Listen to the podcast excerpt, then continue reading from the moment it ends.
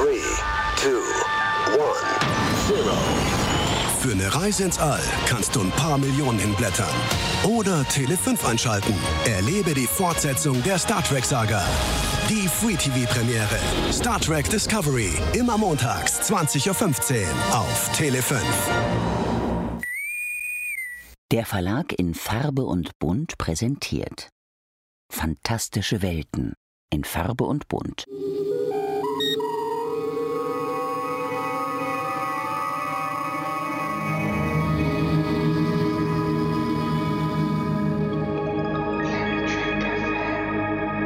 Moin moin und herzlich willkommen zu einer weiteren Sonderausgabe von Planet Trek FM, die ganze Welt von Star Trek mit mir, eurem Björn Sülter. In unserer Zählung ist es bereits die Ausgabe 126 im Rahmen dieser Discovery Edition, aber erst die dritte. Immer montags befassen wir uns zurzeit mit der Free TV Premiere von Star Trek Discovery in Deutschland bei Tele 5. Und natürlich ist auch sie heute wieder mit dabei, die Bestseller-Autorin, Übersetzerin und Kolumnistin der Geek. Ich begrüße ganz herzlich Claudia Kern. Hallo Claudia. Hi Björn. In den letzten beiden Ausgaben haben wir ja viel über das Setting, die Chronologie, die Werte von Star Trek, aber auch über die veränderten Klingonen und die neue Crew der USS Shenzhou gesprochen. Heute gehen wir wieder etwas mehr hinein in die Serie, wie auch schon zum Schluss des letzten Casts. Der zweiteilige Pilot der Serie ist jetzt gelaufen und wir stehen damit an der Schwelle zur restlichen ersten Staffel, die einige Veränderungen mit sich bringen wird. Michael ist nun offiziell verurteilte Meuterin, Giorgio ist tot und wir werden erleben, wie sich eine Wiedergutmachung für Michael Burnham darstellen kann. Die Serie heißt ja aus mehreren Gründen Discovery. Einerseits wegen des Entdeckertums und auch sicher den Einblicken ins Innere der Figuren. Andererseits aber auch wegen des Schiffs, der USS Discovery, auf die es Michael nun in der nächsten Episode verschlagen wird. So viel dürfen wir, denke ich, verraten, ohne weiter ins Detail zu gehen. Claudia, wir haben hier etwas, das zuvor in Star Trek noch nie gemacht wurde. Und ich erinnere mich auch tatsächlich nicht, dass ich das sonst schon mal irgendwie so gesehen habe. Fokus auf eine Figur und ihre Vorgeschichte als Teaser für die eigentliche Serie in Pilotfilmform und das als Vorbereitung auf das eigentliche Setting, was dann erst in Episode 3 beginnt. Das war irgendwie schon mutig und zumindest frisch für Star Trek, oder? Ja, auf jeden Fall. Das sehe ich ganz genauso. Es ist nicht nur für Star Trek mutig, sondern generell für wäre es für jede andere Fernsehserie mutig gewesen, weil als Zuschauer begeben wir uns ja, ich sag mal, in die Hände der Macher und erwarten, dass sie uns am Anfang ihrer Geschichte das Setting präsentieren, sagen, passt mal auf, da sind wir jetzt. Das sind die Leute, die ihr kennenlernen werdet. Und das ist die Geschichte, die diese Leute erleben werden.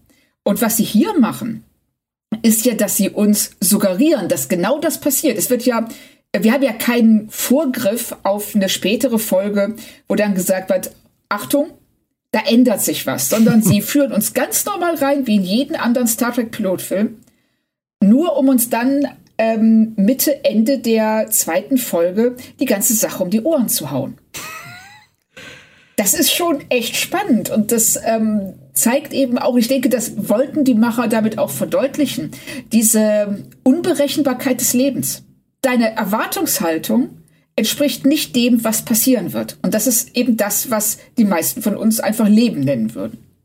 Wenn ich mir vorstelle, sie hätten das damals zum Beispiel bei TNG gemacht nach äh, Encounter at Farpoint, dass am Ende zum Beispiel einfach Q sagt, nein, ihr habt euch nicht als würdig erwiesen, auf diesem Schiff hier einfach die komplette Enterprise in die Luft gesprengt hätte und mit einer anderen Enterprise hätten wir dann ab Folge drei weitergemacht. Das ist undenkbar heute, ja, dass das damals völlig. möglich gewesen wäre. Völlig. Also ähm, äh, Joss Whedon hat ja damals was in Ansätzen Ähnliches gemacht mit ähm, einer Figur in der Serie Angel, nämlich ähm, die, die, also die er dann äh, völlig unvorhersehbar und ähm, plötzlich abserviert hat. Mhm. Und das hat einen derartigen Backlash der Fans gegeben, weil man das damals einfach, ja, wie du schon sagst, es war nicht vorstellbar, man hat es nicht gemacht. Ja. Und da ist heute, also wenn wir uns generell die Fernsehlandschaft ansehen, die ja wahnsinnig vielschichtig und vielseitig und experimentell auch teilweise geworden ist, ähm, wir sind bereit für sowas. Ja. Und das haben sie bei Discovery erkannt und ähm, ich finde das richtig gut, dass sie sich das getraut haben. Dennoch werden jetzt halt viele Dinge, die wir jetzt zwei Folgen lang ähm, erlebt haben und wenn man ein, ein motivierter Fernsehzuschauer oder Serienzuschauer ist, dann haben wir auch schon investiert an dem Zeitpunkt. Es bleibt eigentlich nur Michael Burnham übrig. Auch andere Figuren sehen wir noch wieder, das dürfen wir verraten, ohne jetzt vielleicht zu sagen, welche. Aber das meiste, dieses Schiff, dieses Setting ist halt weg. Und das bedeutet, wir stehen nach Folge zwei eigentlich an einem völligen Neustart wie schon vor zwei Folgen. Wir werden ein anderes Schiff sehen, wir werden eine andere Crew kennenlernen und somit auch eine gänzlich neue Ausgangssituation. Also meinst du, dass das auch Leute verwirren könnte oder ist das heutzutage einfach so, dass man mit sowas rechnet? Also es ist definitiv riskant. Ich kann mir vorstellen, dass es Leute verwirrt. Also gerade weil wir bei Star Trek daran gewöhnt sind, der Captain steht im Mittelpunkt und dass Giorgio hier in, am Ende der zweiten Folge stirbt. Das ist was, das sicherlich im Star Trek-Universum was Neues ist. Und es ist daher auch was Riskantes. Sind die äh, Zuschauenden bereit, sich darauf einzulassen? Und sie haben ja schon aus gutem Grund nur sehr wenige Personen der Brückenbesatzung tatsächlich charakterisiert. Stimmt. Na, damit es eben nicht so weh tut, wenn wir die verlieren. Und Giorgio ist das Opfer, das nötig ist, um Michael Burnham auf ihre, ich sag jetzt mal ganz klassisch Heldenreise zu schicken. so, aber riskant ist es definitiv. Hat dich der Tod von Giorgio also nicht überrascht, weil du es storytechnisch für notwendig erachtet hast? Nee, das kann ich jetzt nicht behaupten. Ich würde das gerne behaupten und sagen, ich war so, so, ja, ja, klar, war total absehbar. So, so Sixth Sense-mäßig. Natürlich ist Bruce Willis tot. Äh, nee, also. Spoiler, es, oh Gott. Ich, und, oh Gott, was habe ich getan? Ähm, ich habe einen 25 Jahre alten Film gespoilert. Ähm, ja, also es hat mich überrascht. Ich weiß nicht, wie es dir geht, aber ja, also ich hatte ähm, ich habe erst damit gerechnet, als sie sich zu zweit an das, äh, auf das Klingonenschiff gingen. Dazu kommen das, wir noch. ja, da, ich hoffe doch sehr, weil da habe ich einen gewissen Redebedarf. Okay. Also. Aber es war halt insgesamt wirklich eine sehr kurze Geschichte rund um die Shenzhou. Hättest du gerne mehr über die Leute erfahren oder sagst du nein, das ist schon in Ordnung, das reicht als Katalysator für die Ereignisse rund um Michael Burnham jetzt aus? Ähm, als ja, vom, als Star Trek-Fan hätte ich sicherlich gerne mehr über die äh, Person und das Schiff erfahren.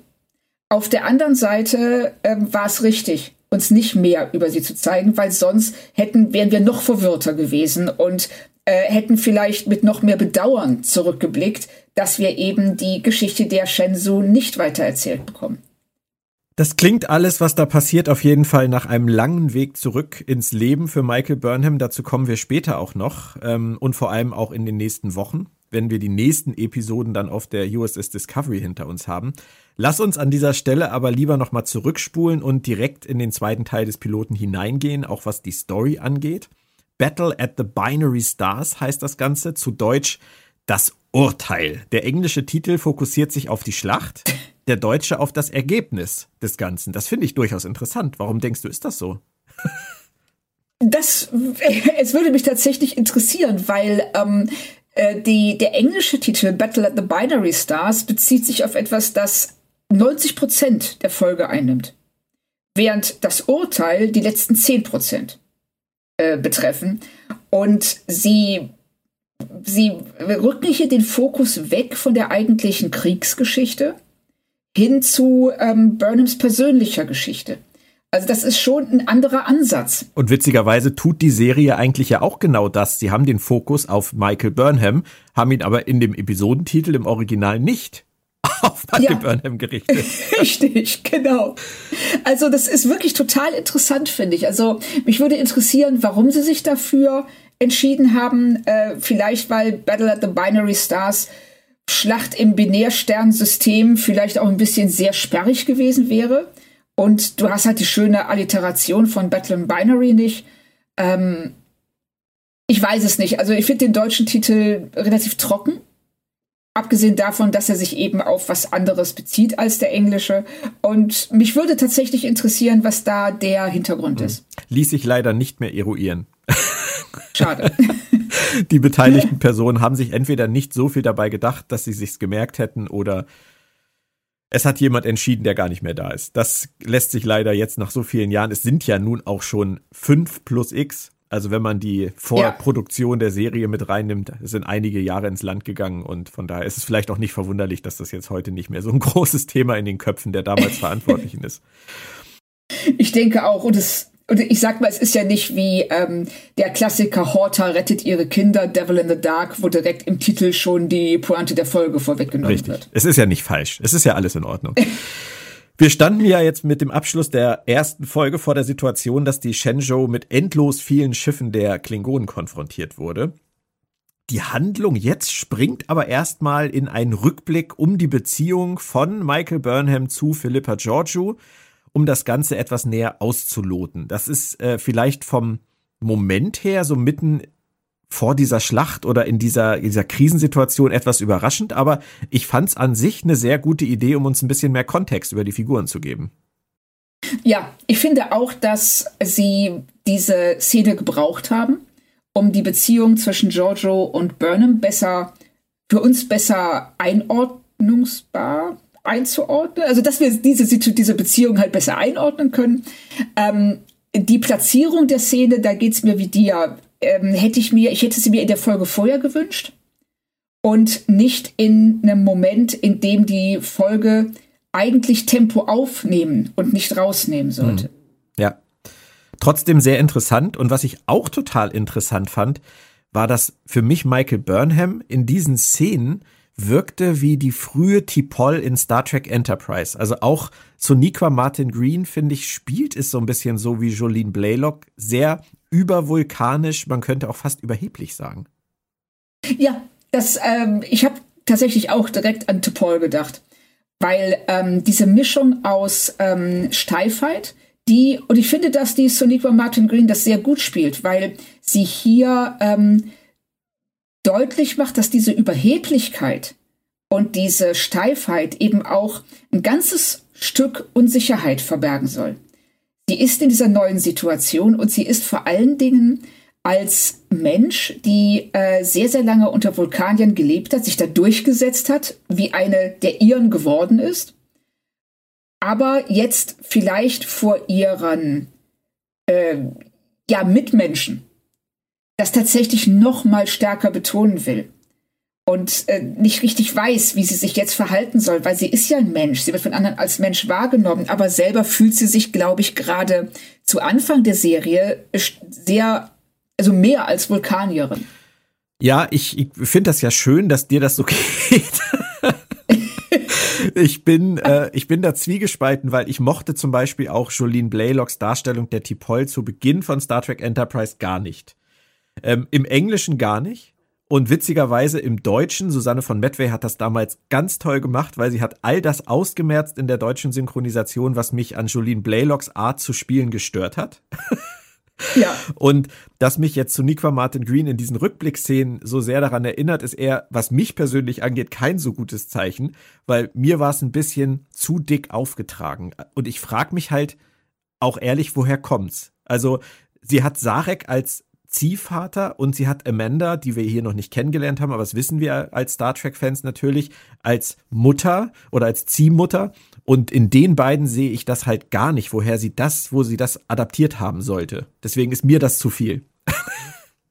Ich, ich kann nicht verstehen, das ist auch ein guter Punkt. Und wenn sie, so wie sie es bei T'Pol gemacht haben, diese Art der ähm, überheblichen Steifheit über äh, Staffeln mit sich getragen hätten, mhm würde ich das, was du sagst, zu 100 Prozent unterschreiben. Da sie es hier mehr oder weniger in ein paar Rückblicken abhandelt ja, und sie, ne, und sie in der Gegenwart ja äh, deutlich gemäßigter ist und ja auch viel mehr Emotionen zulässt, da stört es mich nicht. Sie mussten ja auch einen Kontrast aufbauen. Genau. Ne, dass sie, äh, sie lebt jetzt seit sieben Jahren äh, auf diesem Schiff ähm, und hat äh, sich und hat gelernt, wie sie diese beiden Seiten in sich ähm, zusammenbringen kann. Und das kann sie zu dem Zeitpunkt noch nicht. Und sie haben hier, denke ich, weil sie wissen, sie müssen es in ein paar Rückblicken abhandeln, überbetonen sie es auch absichtlich. damit wir verstehen, hey, guckt mal, wie weit die gekommen ist. Guter Punkt. Da ist nichts gegen einzuwenden. Ja.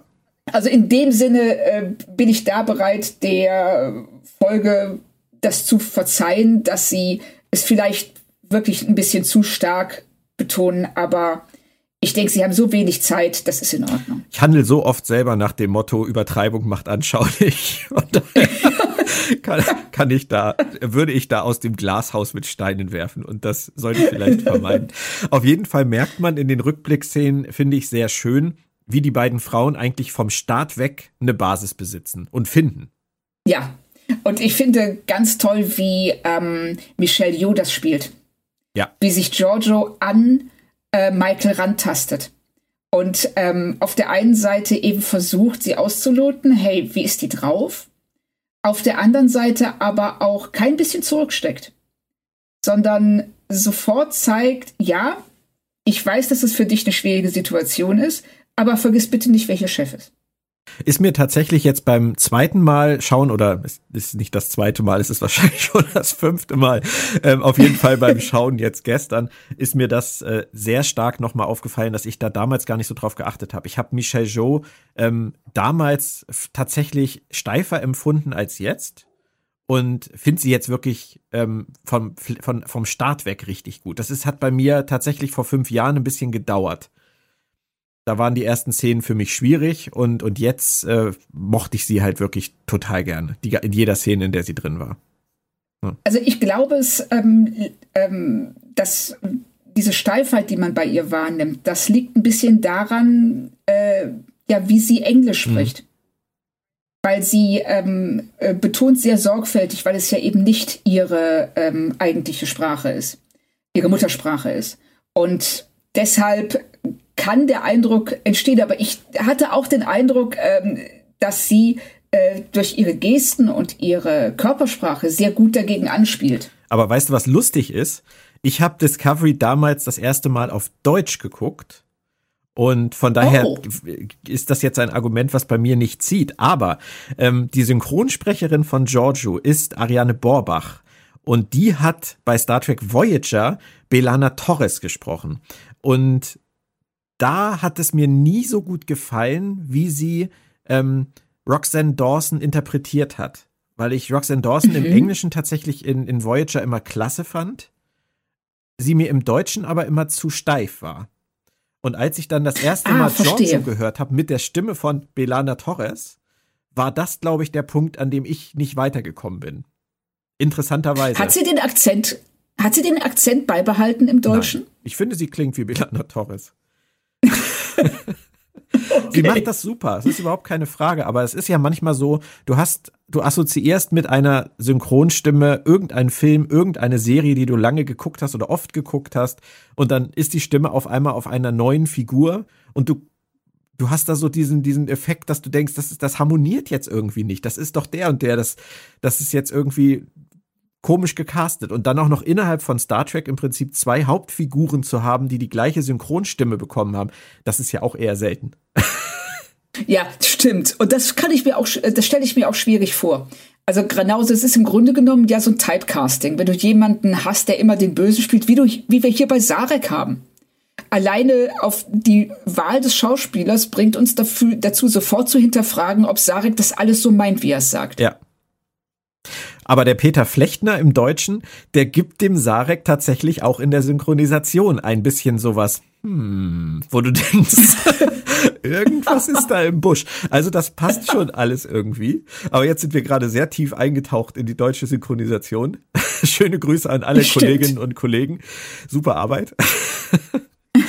Das Problem für mich an diesem Rückblick ist eigentlich ein anderes, nämlich so schön es ist zu sehen, wie die vom Fleck weg harmonieren und sich irgendwie finden, eine Basis finden und auch ähm, wie toll Giorgio das macht und, und Michael sozusagen einfängt, macht es für mich nur noch schwerer zu verstehen, was da mit dieser Meuterei in der letzten Folge passiert ist, weil sie in diesem Rückblick eigentlich genau das festigen, was wir dabei auch vorher schon empfunden haben. Wir haben hier ein Duo, das sich vertraut, und dass das auch im Notfall sollte. Ich meine, sieben Jahre hast du eben gesagt, Claudia. Sieben Jahre ja. arbeiten die schon zusammen, sind Kolleginnen, wahrscheinlich auch Freundinnen geworden.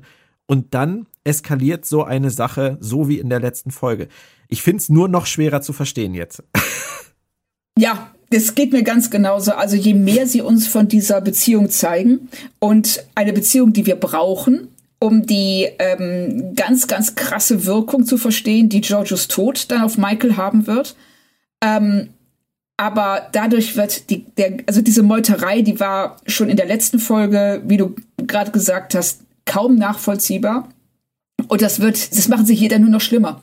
Je mehr wir, je besser wir diese Freundschaft verstehen, diese fast schon Mutter-Tochter-Verhältnis, desto schwerer ist das nachzuvollziehen, was äh, Michael da macht. Es ergibt keinen Sinn. Tut mir leid.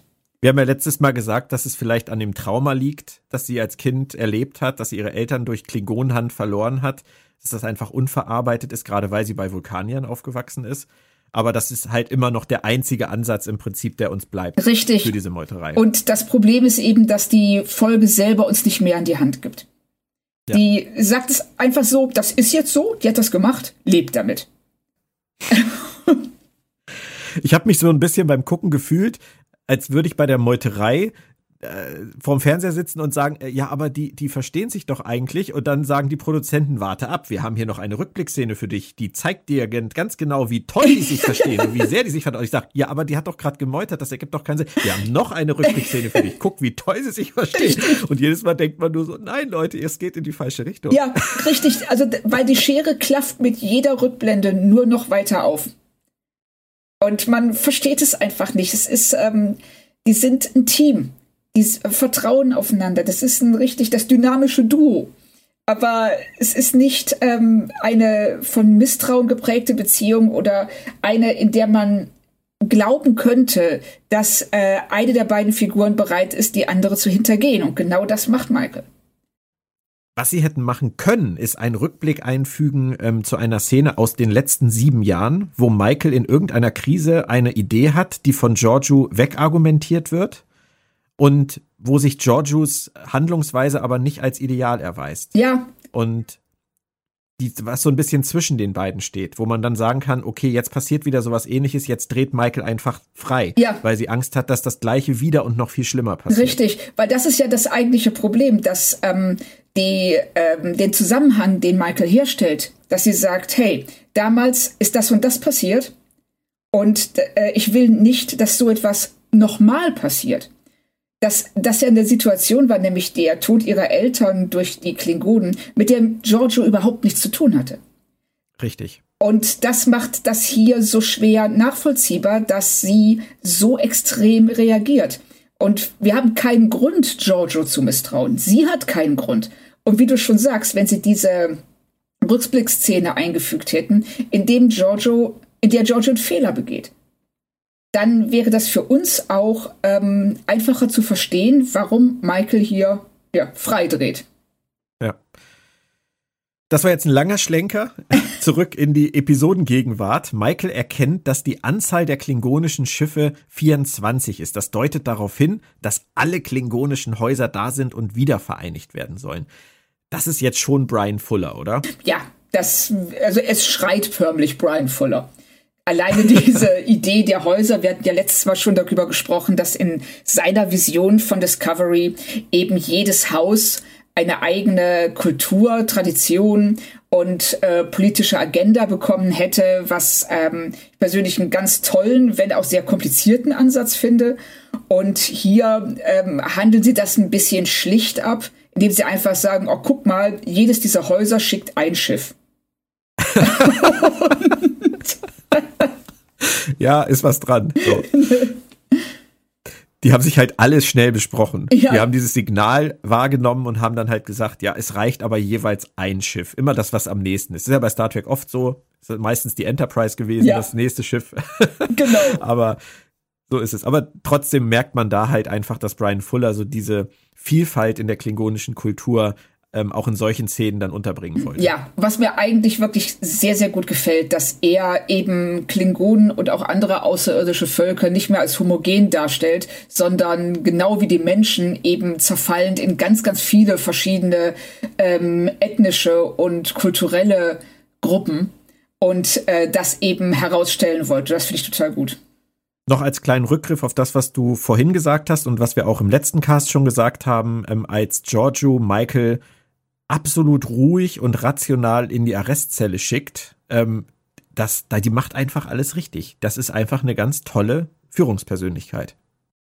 Ja, sie ist ein toller Captain. Sie ist souverän, sie ist empathisch genug, um sich auf die ähm, sehr unterschiedlichen Persönlichkeiten von Saru und Michael einzulassen, daraus zu ziehen, was sie benötigt und ihre eigenen Entscheidungen zu treffen, ohne so einen Schlingerkurs zu fahren.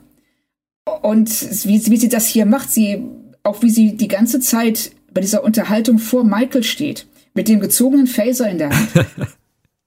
ne, dieses, ähm, man merkt ihr an, wie wahnsinnig enttäuscht sie ist. Mhm. Und, aber sie lässt das auch nicht ähm, ihre, ihr Handeln bestimmen, sondern sagt dann so, nein, du hast gemeutert, jetzt ist Schluss, du musst genau. in die Zelle. Ja. Fand ich auch stark. Guter Moment. Auf jeden Fall. Aber es gibt halt zwei Seiten bei Star Trek Discovery im Pilotfilm nicht nur die Seite der Föderation, sondern auch die Seite der Klingonen. Und auf dem Klingonenschiff lernen wir dann mehr über Tekuvmas Mission. Tekuvma ist der große, du hast gesagt, Sektenführer. Ähm, der klingonische Messias möchte er gerne sein. Und wir lernen die Struktur bei den Klingonen kennen. Das finde ich alles super spannend. Und er, Tekuvma, ist derjenige, der die Einheit zurückbringen will, der den klingonischen Weg propagiert. Remain Klingon, sagt er im Englischen so prägnant. Das ist als Ansatz gar nicht uninteressant.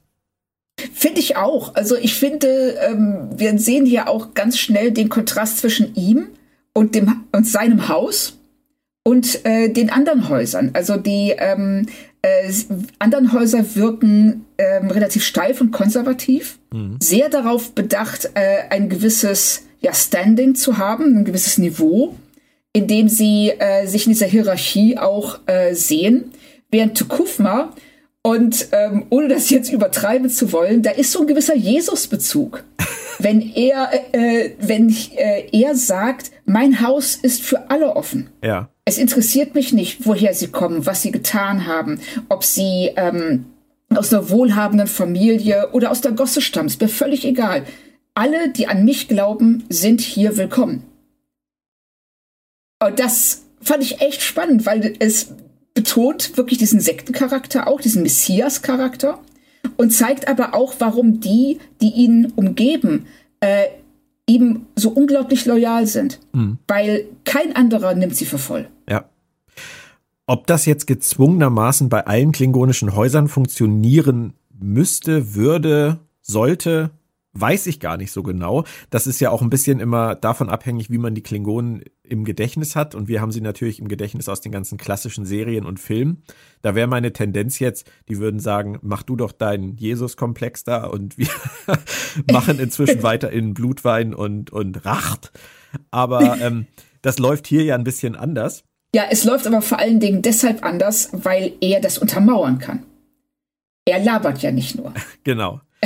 Dazu wollte ich jetzt gerade kommen, denn nachdem die Flotte der Föderation eintrifft und Giorgio eine schmissige und wie ich finde auch sehr gute kurze Rede hält, ich mag ja gute kurze Reden, ja, kommuniziert genau. Tekufma sein eigentliches Problem. Und zwar sagt Giorgio am Ende, und als hätte Tekufma es gewusst, Weißt du, er steht da und er zeigt auf dieses Hologramm und sagt, gleich kommt's, gleich kommt's, gleich ja. kommt's. Und dann sagt Giorgio am Ende, wir kommen in Frieden. Und Tekufma sieht das als die Lüge an der Föderation, die immer wieder kommt. Seiner Meinung nach will die Föderation den klingonischen Weg zerstören, ihnen ihre Individualität rauben. Und ich habe mich da gefragt, was hatte Brian Fuller da wohl im Sinn? Was hat er aus unserer eigenen Welt oder unserer eigenen Geschichte im Kopf gehabt, was hier anklingen soll? Kannst du mir das erklären, für wen die Klingonen und die Föderation hier vielleicht stehen? Ja, also die, er bezichtigt hier, Tekufma bezichtigt die Föderation der des Kolonialismus, des Kulturimperialismus, dass sie ihre eigenen Werte fremden Völkern, die sie entweder gar nicht oder nur unzureichend verstehen, aufzuzwingen, äh, aufzwingen wollen. Und das ist ja, ähm, das hat Fuller ja in einigen Interviews auch gesagt, dass es ihnen ganz wichtig war zu zeigen, dass es verschiedene Perspektiven gibt. Genauso wie wir ähm, ja aus unserer eigenen Geschichte diese Darstellung von kolonialisierten Völkern als dumm, einfach, primitiv kennen und völlig außer Acht lassen, welche komplexe Kultur diese Völker besaßen, die dann durch die Kolonialherren häufig zerstört worden ist. Und das ist was, was Tukufma ganz zu Recht auch als Gefahr sieht. Hey, sagt er, wenn wir, die hier eine Kultur haben, die sich den, die den Werten der Föderation zu widersprechen scheint, dann wird diese Föderation nicht aufhören, bis sie uns so weit hat, dass wir uns ihren Werten beugen. Das ist die, das ist die Angst, die er hat und die Gefahr, die er sieht und vielleicht auch gar nicht mal zu Unrecht. Es ist auf jeden Fall ein echt spannender Gedanke man muss natürlich ja. aber an dieser Stelle sagen, hatte Kuvma auch ein ganz kleines bisschen Glück vielleicht. Ich denke da wieder an dein Jesus-Bild. Jesus, zehn Leute, die Jesus kaum kennen und einer, der da sitzt, der nicht laufen kann. Und alle fragen sich, ist das wirklich einer? Ist, kann man dem wirklich trauen und lohnt es sich, dem zu folgen? Und dann heilt er diesen Kranken und der kann wieder laufen und tanzen und hüpfen. Und alle sagen, da muss was dran sein. Komm, Jesus, lauf los, wir laufen hinterher. Und hier ist es halt so, dass Tekufma im Prinzip das Glück hat, dass Giorgio eine Rede hält, die sie exakt so beendet, wie er es braucht. Und er sagt es schon vorher. Er sagt vorher schon, was passieren wird. Und ja. ich glaube, das ist der Glücksmoment für ihn, der dazu führt, dass dann auch einige Vertreter der Häuser sagen, wir schießen zusammen mit dir jetzt auf die Föderation. Ja, und ähm, ich würde sogar noch weitergehen. Ich würde sagen, dass Kufma die Föderation wirklich sehr lange und eingehend studiert hat sodass er sich nicht nur auf sein Glück verlassen muss, sondern davon ausgehen kann, dass wenn er einem Föderationskapitän oder in diesem Fall halt einem weiblichen Captain begegnet, dass es sehr wahrscheinlich ist, dass im Verlauf der Rede irgendwann dieser Satz fallen wird. Also, ein Taktiker vor dem Herrn. Ähm, da bricht dann auf jeden Fall ein offener Konflikt aus. Und ich habe mich gefragt, starten so Kriege, wenn einer nur einer die falsche Entscheidung trifft. Und nein, Claudia, ich frage nicht aus aktuellem Anlass oder sagen wir mal kaum. Ja, es kann schon passieren. Also es ähm, gab ja vor einiger Zeit, habe ich mal eine Doku darüber gesehen, wie oft wir im Kalten Krieg an der Katastrophe vorbeigeschlittert sind. Und äh, mindestens einmal deshalb, weil jemand nicht auf den Knopf gedrückt hat. Obwohl er scheinbar den Befehl bekommen hatte dazu. Richtig, habe ich auch gelesen, ja. Na, und solche Dinge, da hat jemand ähm, mit, wie ich finde, großem persönlichen Mut äh, gesagt, nee, mach ich nicht. Ja. Und äh, wenn du, wenn da jetzt eine andere Person gesessen hätte, jemand, der vielleicht ähm, über mehr Kadavergehorsam verfügt hätte, dann würden wir jetzt vielleicht ähm, mit äh, den anderen strahlenverseuchten Mutanten äh, in offenen Wagen durch die Wüste rasen. so. Oder unsere Podcasts in Steintafeln ritzen. Oder so, ja. ja. Nein, das stimmt schon. Also das ist wirklich, es ist ein spannender Moment in dieser Folge. Ähm, glaubst du, mal zwischendurch gefragt, dass Michaels ähm, gewünschtes vulkanisches Hallo, das sie ja durchführen wollte, irgendwas an Tekufmas Denke oder an Tekufmas Handlung geändert hätte? Nein, ich glaube nicht. Weil er, ähm, das wird man ja im späteren Verlauf der Folge sehen, das ist ja alles ein abgekartetes Spiel. Ja. Er weiß ja genau, was er tut. Auf der anderen Seite, ähm, zu Michaels Verteidigung, das kann sie nicht wissen. Nein, nein. Sie, ne, genau, sie muss ja davon ausgehen, dass es eine, ich sag mal, ganz normale Klingonenbegegnung ist. Und ähm, wenn man das dann so sagen kann. Ja, die übliche. Ja, die ja, ballern halt rum. So. Und dass sie dann, äh, in dem Fall, glaube ich, hätte sie recht gehabt, dass sie sagt, wir zeigen hier sofort Stärke und ähm, lassen uns nicht von den Klingonen vorführen. Das macht es ja noch bitterer. Ja. ja richtig, richtig, weil es wäre im letzten Endes egal, ob sie das gemacht hätte oder nicht. Das heißt, ähm, ihre ganze Entscheidung ist im Grunde genommen im Nachhinein ja sinnlos. Ja. Leider. Während sie in der Arrestzelle sport, äh, erhalten wir weitere Rückblicke, nämlich Michael als Kind, wie sie von Sarek gefunden wurde, und erleben da ihre Vorgeschichte, wo ihre Eltern von Klingonen getötet wurden. Aber alleine schon an der Mühe, die sie sich hier geben, wird ja eigentlich klar, diese Serie ist eindeutig fokussiert auf die Figur der Michael Burnham, oder? Das ist ganz klar. Keine andere Figur wird so ins Rampenlicht gerückt, bekommt so viel Hintergrundgeschichte und ähm, äh, so viel Charakterisierungsspielraum wie Michael. Und da sollte man oder da kann man an diesem Punkt schon ahnen, dass wir hier jetzt unsere, nicht nur unsere Hauptperson gefunden haben, sondern auch den Fokus der Serie. Und wenn wir jetzt etwas weiter weggehen von der akuten Handlung dieser Folge, Michael Burnham als Hauptfigur ist nicht der Captain eines Schiffes, weder im Piloten noch danach. Ich glaube, so viel können wir verraten. Und man kann sich ja eigentlich auch denken, dass sie jetzt nach ihrer Meuterei nicht direkt irgendwo ein Kommando erhält, außer vielleicht bei den Fenris Rangern. Das ist jetzt ein Star Trek Picard-Witz gewesen, wer die Serie noch nicht gesehen hat. Aber das zu machen, also die Hauptfigur nicht zum Captain, nicht zum absoluten Anführer zu machen, das ist auch neu. Ja, auf jeden Fall. Das bringt natürlich auch sehr interessante Konflikte mit sich. Weil ähm, sie eben nicht die Figur ist, die die Entscheidungen trifft. Sie kann letzten Endes nur eine Entscheidung versuchen zu beeinflussen, indem sie ihre Meinung sagt. Aber der Captain trifft die letztendliche Entscheidung und sie muss sich der theoretisch zumindest, so wie wir das bisher in Star Trek kannten, fügen. Hm. Und bisher in Star Trek gab es das nur sage ich jetzt mal ganz schüchtern, in einer TNG-Folge Lower Decks äh, Beförderung. Da haben sie tatsächlich mal die unteren Ränge gezeigt und wie die vor allem empfinden, wie die Führungsoffiziere mit ihnen umgehen. Das war super, super spannend. Und ja. das war dann ja auch so eine Art Anlass für eine ganze Serie, die dann auch noch genauso heißt wie diese englische Folge, nämlich Star Trek Lower Decks. Die machen das großflächig mit dem Fokus auf vier Offiziersanwärter. Aber hier haben wir es jetzt halt mal in einer Star Trek Realserie wirklich als Kernkonzept. Das ist schon ein Unterschied, oder? Ja, ich finde, es ist ein äh, gewaltiger Unterschied. Vor allen Dingen, weil Lower Decks als Zeichentrickserie eben sehr viel stärker auch damit spielen kann als äh, Discovery. Discovery ist die Flaggschiff-Serie und wir erwarten von ihr, dass sie ähm, ja, dass, äh, dass sie unser Bild von Star Trek prägt. Und was sie jetzt hier machen, ist, sie sagen nicht, der Entscheidungsträger ist wichtig, sondern die Person, die ein, zwei Stufen unter diesem Rang steht. Und das bringt natürlich auch die ein oder andere äh, Problematik mit sich, weil ähm, wie auch schon in Lower Decks, da machen sie ja das tatsächlich zum Programm, dass sie, dass sie sagen, wir haben keine Ahnung, was auf der Brücke passiert.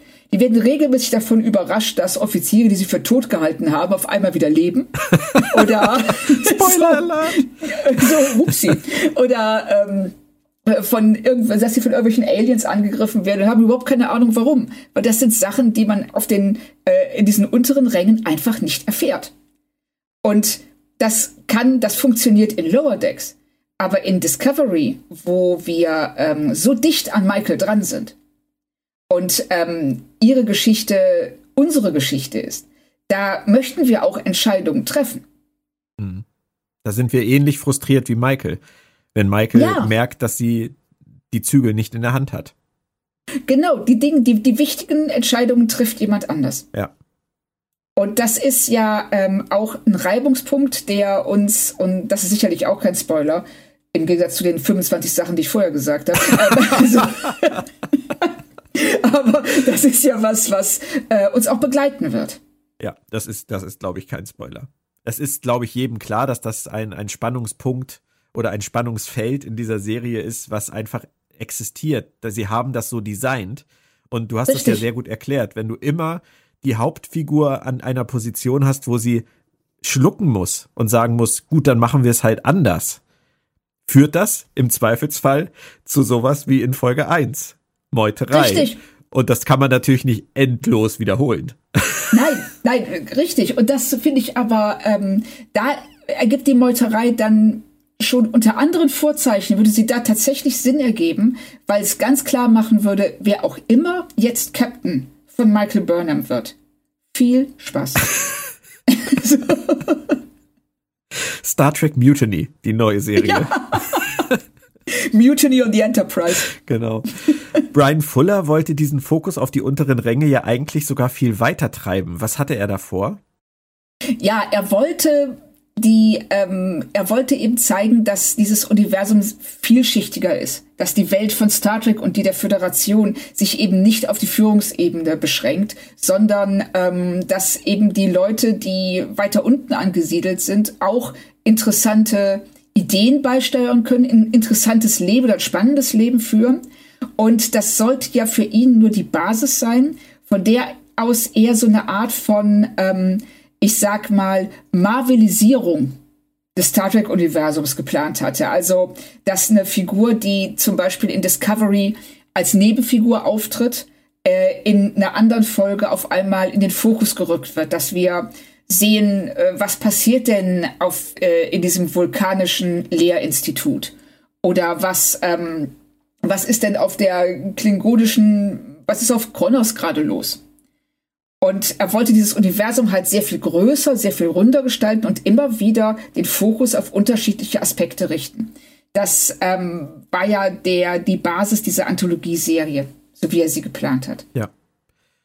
So ist es dann ja nicht gekommen, aber wenn man sich anguckt, was in den letzten Jahren im Star Trek-Universum passiert ist, ist es durch die Short Tracks und auch durch die anderen Spin-off-Serien schon ein ganz kleines bisschen in diese Richtung gegangen. Trotzdem, auch ohne Brian Fuller. Ja, ja, richtig. Also, weil sie, ja, wie du schon sagst, sie haben gleich mehrere Serien rausgebracht. Und der Vorteil, den dieser Ansatz bringt, ist natürlich, dass es letzten Endes sehr viel billiger ist.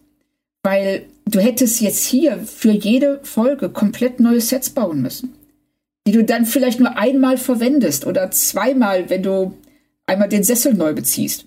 Aber äh, so können sie auch das Universum aufmachen und uns unterschiedliche Bereiche zeigen, ohne ihr Budget völlig zu sprengen. Doch zurück in die Handlung. Äh, Michael bekommt nun so eine Art, ich will mal sagen, Telepathiepost von Sarek. Ähm, auf den ersten Moment vielleicht ein bisschen befremdlich, könnte man sagen, aber wir kennen das, Claudia, oder? Ja, wir kennen es tatsächlich, wenn es auch hier etwas anders umgesetzt wird. Aber ähm, das ist in der, ja, in der Classic, in der Raumschiff Enterprise Folge, die Immunity Syndrome. Das Loch im Weltraum. Wow. Da haben wir, ja, das tief gegraben. Ja, ich, also als ich es gesehen habe, dachte ich, Moment, Moment, da war irgendwas. Und ähm, es, ich muss es dann tatsächlich nachschlagen, was es genau war. Aber ähm, in dieser Folge ist es so, dass Spock ähm, über Lichtjahre hinweg telepathisch den Tod eines komplett von Vulkaniern besetzten, nee, mit Vulkaniern besetzten Schiffs mitbekommen. Also den, den Tod dieser Vulkanier. Das war das mit der Intrepid. Ja, ja, genau, richtig. Okay. Mit der, mit, mit der Intrepid. Sehr, sehr gute Sylter. Ja, ich, nachdem ja nun letztes Jahr erst die Star Trek Chronik zur Classic-Serie rausgekommen ist, an der ich äh, mitgeschrieben habe, äh, sollte ich das wissen. Aber du hast recht, das ist, ich erinnere mich auch an die Folge. Ja, ne? Und da wird das schon, also ich fand es hier, ich fand es von der Inszenierung hier ein bisschen fragwürdig, dass die da so im, so im All zu schweben scheinen. Aber das Prinzip zumindest, dass so eine Gedankenverschmelzung über gigantische Entfernungen möglich ist, vor allen Dingen, weil Sarek ja auch noch dann sagt, dass er einen Teil seiner Katra in ihr gelassen hat, das ist schon äh, nicht ohne ähm, ja, Präzedenzfall Star Trek. Schön ausgedrückt. Und das Ganze passiert ja letztendlich auch nur, um uns mehr Infos zu geben, um äh, Michaels Motivation klarer zu machen, um ihren Ehrgeiz anzufachen. Ich meine, sie sitzt da jetzt ein bisschen dösig in dieser Arrestzelle rum. Sie muss das jetzt irgendwie selbst in die Hand nehmen. Und das ist ja auch nötig an diesem Punkt, weil der Kampf läuft nicht gut, insbesondere für die Shenzhou. Und da freuen wir uns dann alle, dass die USS Europa mit Admiral Anderson ankommt. Das war übrigens der, der Michael in der ersten Folge auch so abgekanzelt hatte. Ja. Und der bietet Tekufma direkt einen Waffenstillstand an. Und krass, Tekufma akzeptiert ihn und rammt dann getarnt die Europa und zerstört sie. Also ganz ehrlich, an dieser Stelle ist, glaube ich, sonnenklar, dass wirklich niemand diese Sache hätte verhindern können. Wie du vorhin gesagt hast, das ist so abgekartet, das war immer sein Plan. Zerstörung, Krieg. Richtig. Erniedrigung, das ist der Weg wie die Mandal Mandalorianer sagen würden. Ja, also das ist definitiv Tekufmas Weg. Und ähm, ich muss mal hier kurz äh, äh, die, einen Applaus für das Special Effects Team dieser Also dieser Moment, wenn das Klingonenschiff sich enttarnt und die äh, USS äh, Europa förmlich aufschlitzt, das sah schon fett aus. Ja, richtig gut. so. Nicht, dass wir uns für Zerstörung begeistern können, aber. Nein, aber man muss schon aussehen, dass so den, ich sag mal, aus dem Handwerklichen. Ja vom handwerklichen rein, Aspekt rein raus ist das, genau. ja, ist das ganz, ganz großartig inszeniert, auch äh, wie das Hologramm von Anderson reagiert. Und du merkst, hier stimmt irgendwas nicht. Ja. Nee, es ist, das haben sie wirklich gut gemacht. Vor allem, weil der Anderson ja auch vorher schon sehr, ich mag mal sagen, selbstbewusst dargestellt wird. Ja, er ist jemand, der sofort das Heft in die Hand nimmt und sagt, ähm, ich bin jetzt hier, ich regel das alles, hier und hier, da und da geht's lang. Und es scheint ja auch zu klappen, also auch mit seiner Art, äh, die er den Klingonen zeigt. Er wirkt ja wie jemand, der souverän, entschlossen ist und man könnte sich vorstellen, dass das den Klingonen erstmal imponiert. Ja, der hätte das vulkanische Hallo wahrscheinlich auch abgefeuert. Richtig, der hätte es und der hätte in dem Fall nicht gesagt, wir kommen in Frieden. Nee, wahrscheinlich nicht. so. Und es hätte dann Tukufma so, ja komm, sag's, da fehlt doch was. Genau. So. Nee, ich habe alles gesagt. Ihr kommt in, ja, in, mhm, in. Hm? Auf Basis dieses Moments, dieser Zerstörungsorgie, sage ich jetzt mal, hat dann Tekufma mit dem Beinamen der Unvergessliche auch seinen Moment des Fames. Vom Sektenführer zum Held eines ganzen Volks. Das ist jetzt erstmal für diesen Moment nicht schlecht, oder? Nee, also wenn man bedenkt, dass er dafür ungefähr fünf Minuten gebraucht hat, ist das als Karrieresprung schon ziemlich beeindruckend. so. Und Michael macht uns derweil den Kirk und argumentiert den eigenen Schiffscomputer in den Wahnsinn. Das fand ich auch eine sehr schöne Reminiszenz an die Classic-Serie, wo das Kirk ja regelmäßig ja. tut. Oder auch in Lower Decks kommt das ja als, als Parodie ganz häufig vor. Und Michael ja. macht einen Space Jump, bei dem man jetzt noch nicht ahnt, was daraus wird. Aber viel interessanter fand ich, dass Giorgio und Saru in der Zwischenzeit den Gegenschlag planen. Diese beiden wunderbaren Diplomaten, Pazifisten, während Tekufma sich um seine Toten sorgt und alle einsammeln und persönlich einbalsamieren möchte. Die Tatsache, dass er die Leichname so wertschätzt, habe ich gedacht, widerspricht das nicht dem, was wir über die Klingonen wissen? Da hieß es doch immer eher, der Körper ist nach dem Tod nur eine leere Hülle. Ist das ein Widerspruch für dich? Oder kann man das ähm, kulturell irgendwie erklären? Also ich würde sagen, da Brian Fuller ja tatsächlich, ähm, äh, da ja da es ihm ja so wichtig war, die unterschiedlichen Kulturen der Klingonen darzustellen, kann man argumentieren, wir auf der Erde gehen je nach Kultur auch sehr unterschiedlich mit unseren Toten um. Und warum sollte es bei den Klingonen anders sein? Du hast natürlich recht, in, ähm, ich glaube, es war in der TNG-Folge Heart of Glory. Ja, mit, ja, ne? genau, ja, ja. Wo ähm, wir das eben erfahren, dass äh, da, da kommt eben dieses, äh, dieses äh, Totenritual, bei dem die Klingonen da stehen und schreien, um, was ich unheimlich schön finde, um die äh, Toten im Jenseits davor zu warnen, dass ein klingonischer Krieger auf dem Weg zu ihnen ist. Das ist für mich wirklich so mit die Quintessenz des Klingonentums. und äh, dann aber die Leiche einfach nur wegwerfen, weil sie sagen, das ist nur noch eine leere Hülle die ähm, hat keinerlei äh, Bedeutung mehr. Und hier ist offensichtlich in dem Kulturkreis, aus dem Tukufma starb, äh, starb, ja, sehr schön, stammt, ist das offensichtlich nicht so. Ja. Passt ja auch zu der Art und Weise, wie er sein Schiff führt. Und dass er ja. die Toten einbalsamiert sozusagen mit auf die Reise nimmt als Schutzschild gegen die bösen Einflüsse von außen, das hat ja auch was sehr, ja, wie soll man sagen, fast für einen Klingonen romantisch verklärtes. Ja, auf jeden Fall. Also was sehr mythisches und ähm, das war das Wort. Die ja. also und das betont ja auch noch mal diesen ja diesen spirituellen Einschlag, den sich Tukufma gibt. Ja.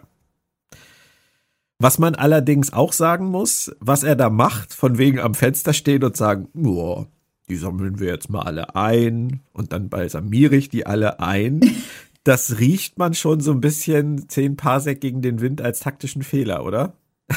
Ja, ein bisschen schon. Ich verstehe seinen, also ich verstehe ihn da auch nicht so ganz, weil es ist ja nicht so, als ob sie da alleine wären. Eben. Ne? Da ist die Shenzhou und, die, und das Schiff steht da einfach nur so rum. Und ähm, er sammelt währenddessen in aller Ruhe die Toten ein. Und da musste er sich schon überlegen, was machen die denn da an Bord? Die werden ja bestimmt nach dem, was da gerade passiert ist, wenn die nichts vorhätten, würden sie nicht bleiben. Oder sie kommen nicht weg. Das kann natürlich auch sein. Oder sie kommen, ja, stimmt, richtig, stimmt. Das wird ja, glaube ich, sogar ähm, gesagt, dass sie Probleme mit den, äh, aber nur, nur mit dem Impulstriebwerk haben. Ich will ihm das auch nicht negativ auslegen, weil das, was Tekufma macht, ist ja eigentlich äh, eine wirklich große Geste. Ja, auf jeden Fall. Also es ist eben genau das. Es ist eine große Geste und ähm, eben nicht ganz ohne Risiko. Und er entweder geht er es bewusst ein oder aber er ist in diesem Moment seines Triumphes ähm, ja so ein bisschen besoffen von seinem eigenen Leben. ja, ich glaube eher letzteres tatsächlich. Ja, ich könnte es mir auch, es passt ja auch. Also er hat alles erreicht, was er sich jemals erträumt hat, in kürzester Zeit. Ja. Er ist der neue Kales. Ja. Stimmt. Und das kann niemand vor ihm sagen. Seit Kales halt. Aber. Kales würde widersprechen. Richtig. Kann aber nicht mehr. Genau. Naja, Michael ist dann auf jeden Fall nach Space Jump wieder da. Erfreulich, äh, gut drauf. Denkst du, sie hat recht, dass Giorgio aus Tekufma einen Märtyrer machen würde, wie sie sagt?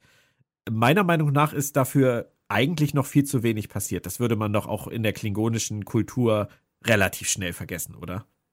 Ich habe auch den Eindruck, also ich finde, sie übertreibt da. Zum einen ist der Zug längst abgefahren, nämlich äh, Tukufma hat die Klingonen geeint. Ja. Und äh, was jetzt, wenn er jetzt sterben würde, dann würde jemand nachrücken. Ja. Das würde, und es würde im Gegenteil, es würde gesagt werden, hey, der, der ist ehrenhaft in dieser Schlacht gestorben, er ist wie ein Krieger gestorben, aber den Märtyrer-Aspekt sehe ich da nicht so ganz. Also trotz der ganzen Messias-Einschläge, ähm, die sie ihm vorher verpasst haben. Nee, tatsächlich nee, ne? auch nicht. Es ist, es, sie drückt da ein bisschen auf die Dramadrüse, würde ich mal sagen, Michael, aber so richtig nachvollziehen konnte ich das nicht. Und nee, richtig. Und dann geht es zwischen den beiden ja auch nochmal um die Meuterei. Wirklich Neues erfahren wir dadurch jetzt nicht. Ich bin an der Stelle auch immer noch nicht weitergekommen, warum Michael das jetzt als einzigen Weg sieht und auch immer noch sieht. Ähm, Kindheitstrauma hin oder her, es bleibt letztendlich der einzige logische Erklärungsansatz, den wir haben und äh, mehr können sie dann auch von den Autoren her hier nicht beitragen. Also dass sie, sie machen hier was, ähm, sie tun niemandem einen Gefallen damit, weder ihren Figuren noch ihrer Geschichte. Sie brauchen diesen krassen Moment der Meuterei in der ersten Folge, den wollten sie unbedingt drin haben. Das war so, so, so eine Sache, ich bin mir sicher, dass das mit als allererstes im Drehbuch stand. Wie, das ist der Dreh- und Angelpunkt der Folge. Michael meutert. Aber das war sie, man hätte im Verlauf der Folge vielleicht erkennen können, also im, als dieses, dass man diese Figurenkonstellationen ausgelotet hat und sich die Geschichte überlegt hat, die Beziehung zwischen Giorgio und Michael, dass es nicht funktioniert. Und das war so ein Fall für, ja, dieses berühmte Hemingway-Zitat, töte deine Lieblinge. Es war ihr Liebling, sie hätten ihn töten sollen. Und damit wäre wär die Folge stärker geworden, wenn sie einen anderen Konflikt gefunden hätten. Aber das haben sie leider nicht gemacht. Und da ist dann nämlich das, was Giorgio sagt, auch die einzig logische Schlussfolgerung, die sie, zu der sie kommen kann, dass sie sagt, Michael, ich kenne dich gar nicht. Ja, auch ein starker Moment, auch von Michel ja. Jo. Super Moment, ähm, aus einem unglücklichen Grund entstanden, aber das Einzige, weil es geht ihr so wie uns. Wir verstehen nicht, was sie da gemacht hat. Ja, und es ist halt auch, das muss man wirklich mal positiv auch anmerken, das ist abseits vom Hollywood-Kitsch weil ähm, ja. sie haben nicht oder sie sind nicht der Versuchung erlegen, ähm, Giorgio am Ende ein Ich verzeihe dir, du hast es ja nur gut gemeint in den Mund zu legen. Nein, das tut sie nicht. Und äh, sie ähm, handelt so, wie jeder Mensch, der von einer Person, die man zu glauben, äh, zu kennen glaubte, so enttäuscht wurde und hintergangen wurde. Äh, sie sagt, ich weiß nicht mehr, wer du bist. Und das bedeutet auch, dass dieses Vertrauensverhältnis auf Dauer zerstört ist. Ja. Michael sieht eine, nur noch eine Möglichkeit, vielleicht auch für sich selber. Sie möchte dieses äh, Selbstmordkommando leiten, wie sie es ja auch vorher schon genannt hat. Und Giorgio kommt dann durch das Einsammeln der Toten auf die perfide Idee, die Sprengsätze mit den Leichen zu Tekuvma an Bord zu bringen. Das ist schon echt unsternflottig, was sie da vorschlägt, oder? Ja, es ist vor allen Dingen, ich mag diese Unterhaltung zwischen ihr und Saru sehr. Wenn sie dann sagt, so zu Saru praktisch sagt, boah, das ist schon echt fies, was du hier machst. so, aber mit, auch mit so einem Grinsen. Das eben, ja, es ist, ähm, es ist verschlagen, es ist perfide, aber es ist auch Krieg.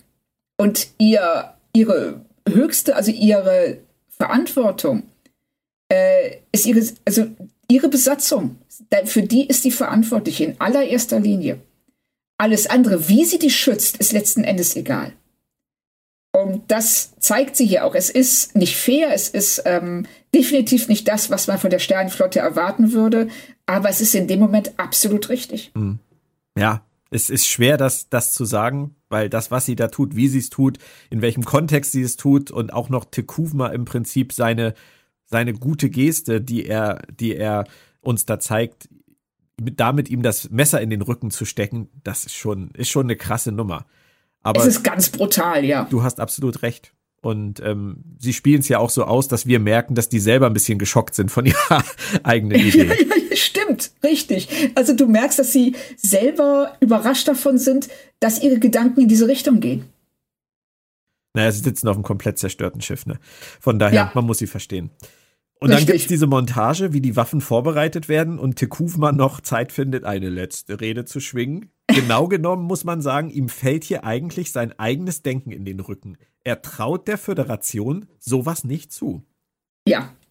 Er denkt einfach, dass die Föderation ähm, zu weich ist. Und das ist ja das, was äh, die Föderation als ähm, moralische Überlegenheit oder als Wertesystem verstehen würde, versteht er als Schwäche und Weichheit.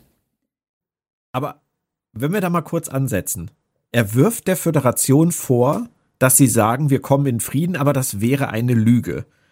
Ja. Aber im Prinzip scheitert er daran, dass er der Föderation unterstellt, dass sie zu weich sind und zu friedvoll. Ja, So. ich, Fällt mir nur gerade so auf. Ja, du hast, du hast schon recht. Also das widerspricht sich ein klein wenig. Merkt er vielleicht ja gar nicht. Äh, ich glaube auch. Also ich glaube, dass er, ähm, äh, also er glaubt ja, dass die Föderation die Klingonen weich machen will. Und ähm, also ich würde mal behaupten, wenn man sich so ein bisschen an Star Trek den Klingonen, wie wir sie aus dieser Zeit kennen, orientiert, jetzt mal abgesehen vom Aussehen, ist die Föderation eigentlich zumindest wirtschaftlich den Klingonen deutlich überlegen. Also wäre es vorstellbar, dass eine Art von Wirtschafts- oder Kulturimperialismus eintreten würde und damit dann automatisch auch Ideen der Föderation ähm, zu den Klingonen ihren Weg finden würden und vielleicht auch Anklang finden würden bei denen, die halt in dieser Gesellschaft nicht so anerkannt sind. Und deshalb sagt er ja auch ähm, ein paar Szenen vorher ganz klar zu, ähm, äh, sagt er das zu George oder sagt das zu Anderson? Wir wollen euch nicht kennenlernen. Ja.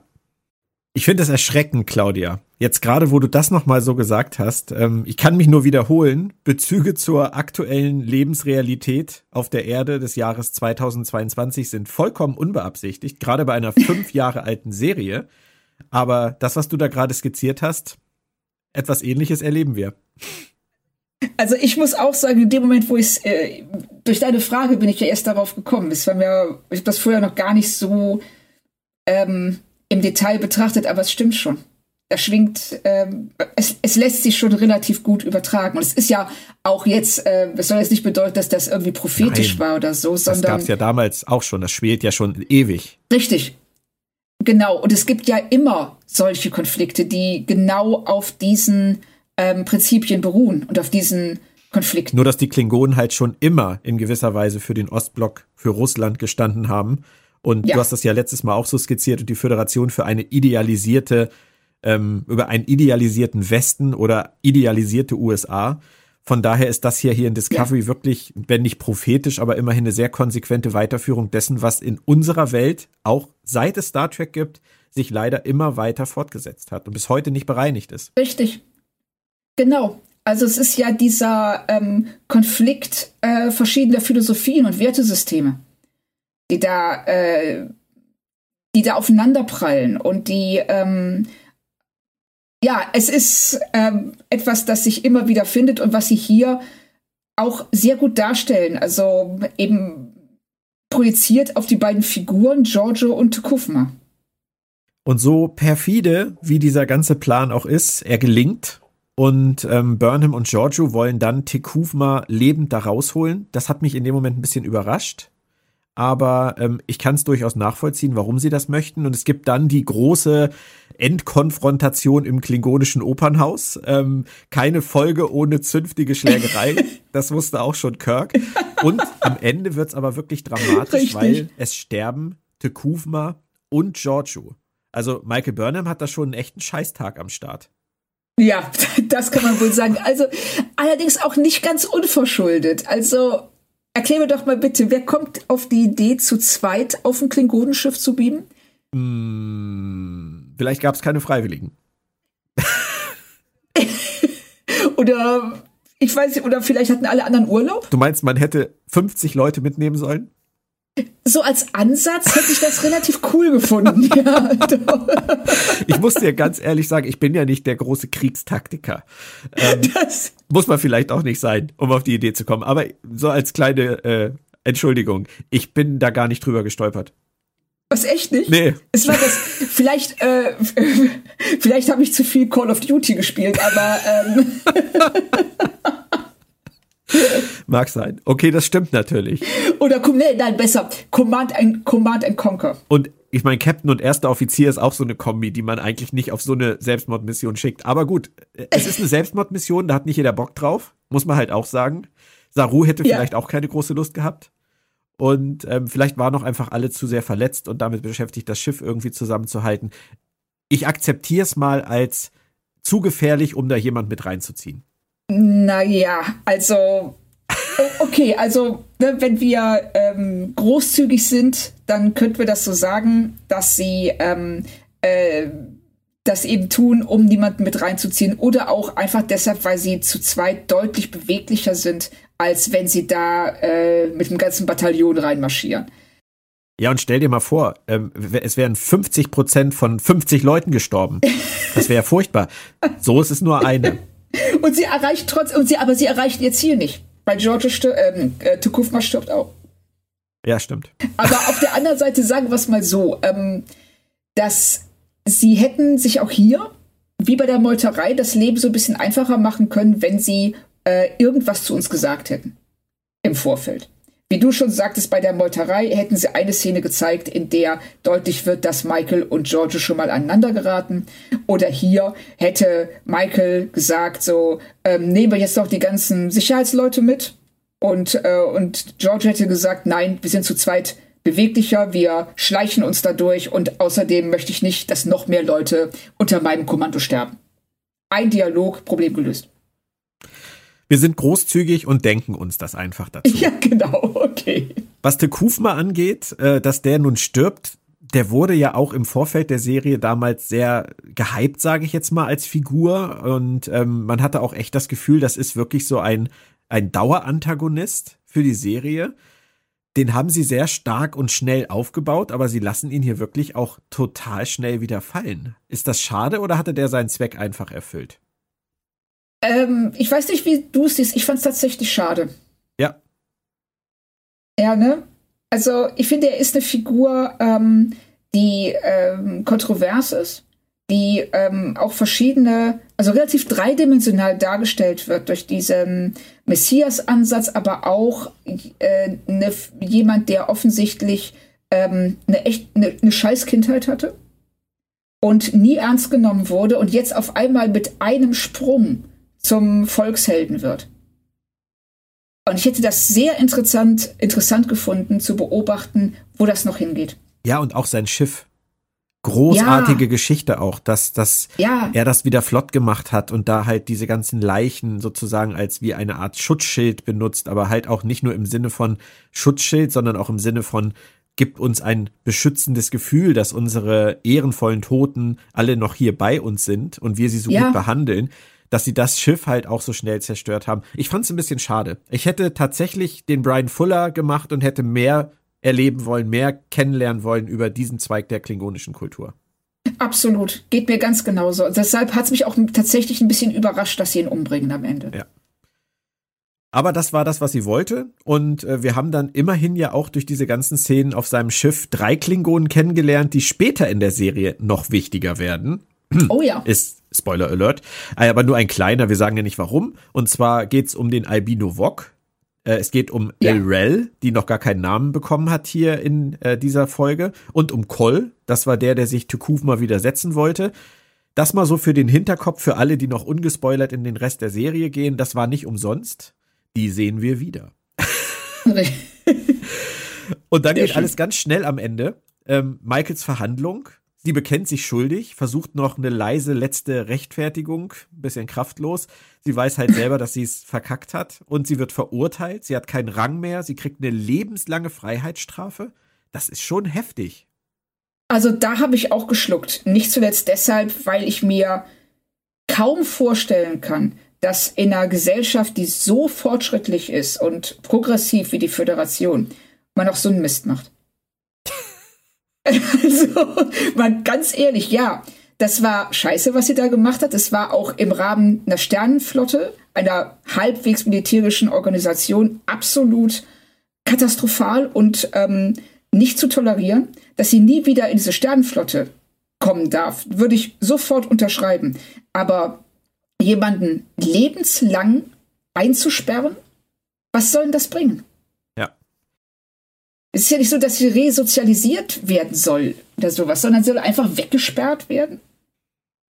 Fand ich auch sehr hart. Ich glaube, sie wollten einfach nur den extremen ähm, Eindruck auf uns hinterlassen dass da ja, jetzt wirklich damit, was richtig krasses passiert ist am Ende. Ja, aber das finde ich jetzt, also gerade wo wir ähm, eben noch über die Werte der Föderation gesprochen haben, doch äußerst fragwürdig.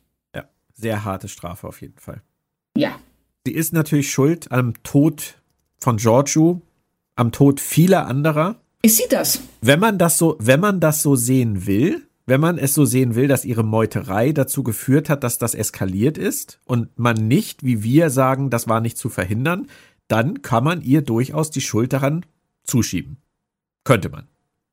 Ja, okay. Also, ja, zumindest eine Fahrlässigkeit. Oder so. Oder Körper oder so eine Art von sie beabsichtigt das ja nicht. Also sie, ihre, ja, doch Fahrlässigkeit ist, glaube ich, das richtige Wort. Sie hat schon die Befehlskette versucht auszuhebeln und hat ihren ja. Captain aus dem Weg geräumt. Also Fahrlässigkeit, ich weiß nicht. Ich, ich finde das schon nee. ziemlich, ziemlich krass, was sie gemacht hat. Es ist total krass. Ich meine auch mit Fahrlässigkeit, äh, dass es zu ihrem, zu Georges Tod führt. Also, ja. weil sie das ja äh, in keiner Weise beabsichtigt. Nein, das ist richtig. Also, es ist schon eine echt harte Strafe. Das muss es man ist, sagen. Es ist extrem hart und ähm, auch der Tat in, in kein bisschen angemessen. Also eine, eine lebenslange Verbannung aus der Sternenflotte und ähm, Sozialstunden. Sozialstunden. Im Garten der Sternflottenakademie. Äh, ja, genau, ein Berufsverbot für ähm, genau. äh, auf Raumschiffen, äh, dass eben sowas nie wieder passieren kann. Und vielleicht eine ähm, ein paar ähm, Counseling-Stunden bei Diana Troy. Aber sowas ist zu hart. Aber trotzdem so offen, war es dann tatsächlich noch nie nach einem Star Trek Pilotfilm. Nee, beim besten Willen nicht. Also wir sind ja praktisch, ähm, wenn wir vorher auf Null waren, sind wir jetzt auf minus zehn. Wir, haben, wir wissen noch weniger, als wir anfangs wussten. Genau. Und eigentlich könnte man den Fernseher danach ausmachen und denken, ich habe gerade einen abgeschlossenen Fernsehfilm gesehen. Ja, mit einem sehr, sehr bösen Ende. genau.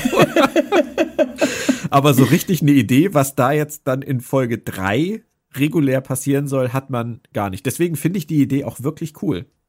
Ja, es ist es auch. Es ist was, das einen in der Luft hängen lässt. Also man äh, weiß nach den ersten beiden Folgen immer noch nicht, wo man ist, was passieren wird und das, ähm, es kann verwirren, es ist aber auch spannend. Ja.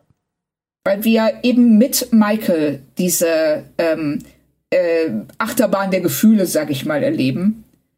Und ähm, jetzt da stehen und ja, und uns fragen, wie kann das weitergehen?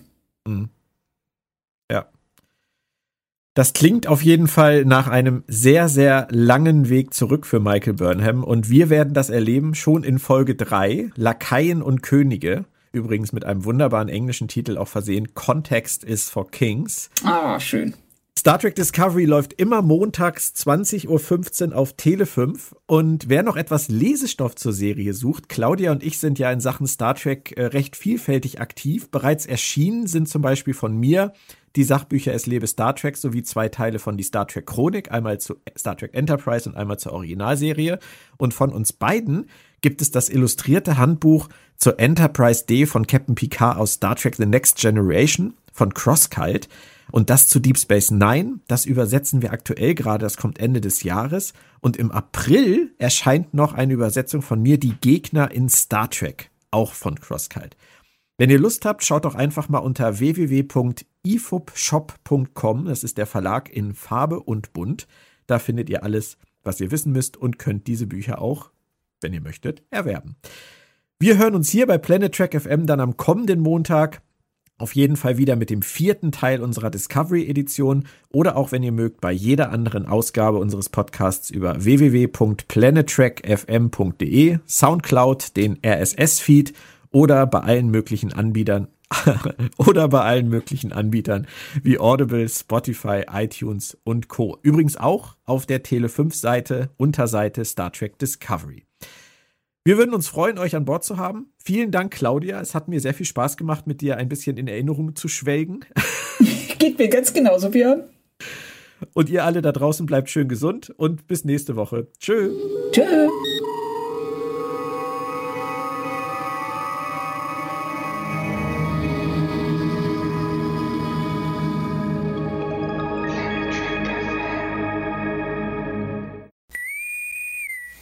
Was bedeutet der Tod dann für dich? Und warum glauben manche Leute, dass er ein ewiger Ort ist?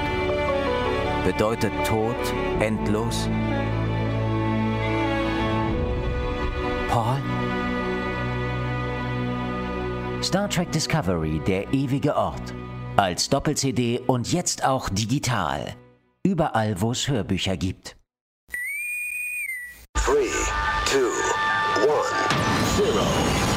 Für eine Reise ins All kannst du ein paar Millionen hinblättern. Oder Tele 5 einschalten. Erlebe die Fortsetzung der Star Trek-Saga. Die Free-TV-Premiere.